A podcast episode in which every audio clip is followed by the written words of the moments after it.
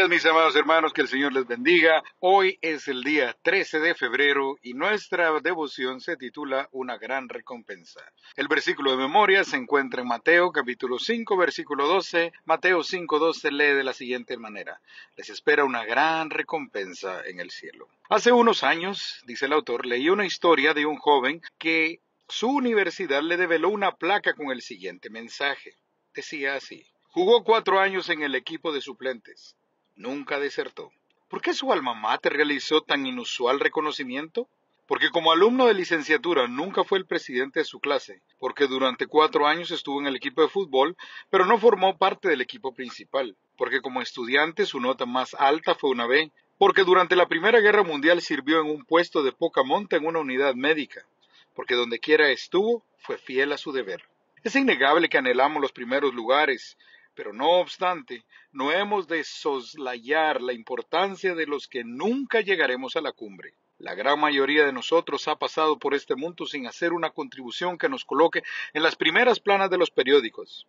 No fuimos el mejor de nuestra clase, no ganamos ningún premio, no hemos tenido la oportunidad de presidir nada.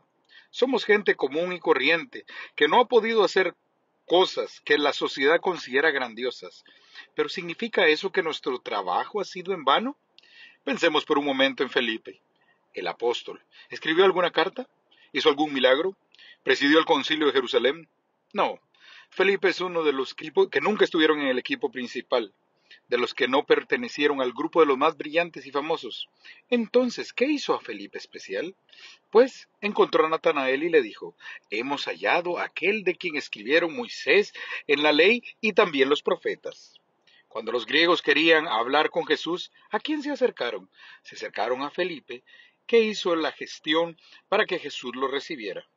Ese Felipe, que aparentemente es alguien que no había hecho nada significativo para la humanidad, silenciosamente, sin ostentación externa, fue un instrumento especial de Dios para bendecir directamente a las personas que formaban parte de su entorno.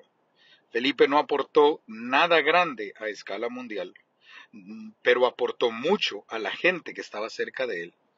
A los Felipes que pasan inadvertidos ante los ojos humanos, Dios les asegura, yo conozco tus obras, tu tribulación, tu pobreza.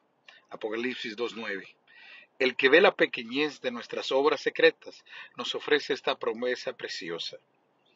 Alégrense, llénense de júbilo, porque les espera una gran recompensa en el reino de los cielos.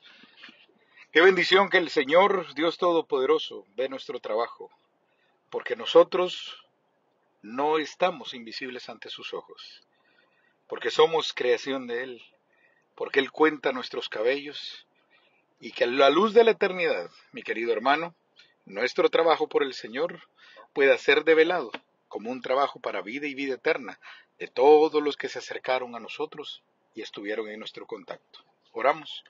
Bendito Dios triuno, gracias Padre Celestial por esta hermosa promesa que no nos pasas por delante, no pasas desapercibido nuestro trabajo y porque tú, Señor, siempre tienes en cuenta cada uno de, de tus hijos.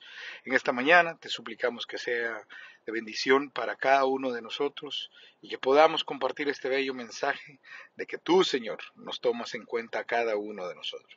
Bendice nuestros pequeños trabajos y ayuda, Padre Celestial, que podamos ser instrumentos tuyos para llevar a alguien a tus pies y al reino de los cielos.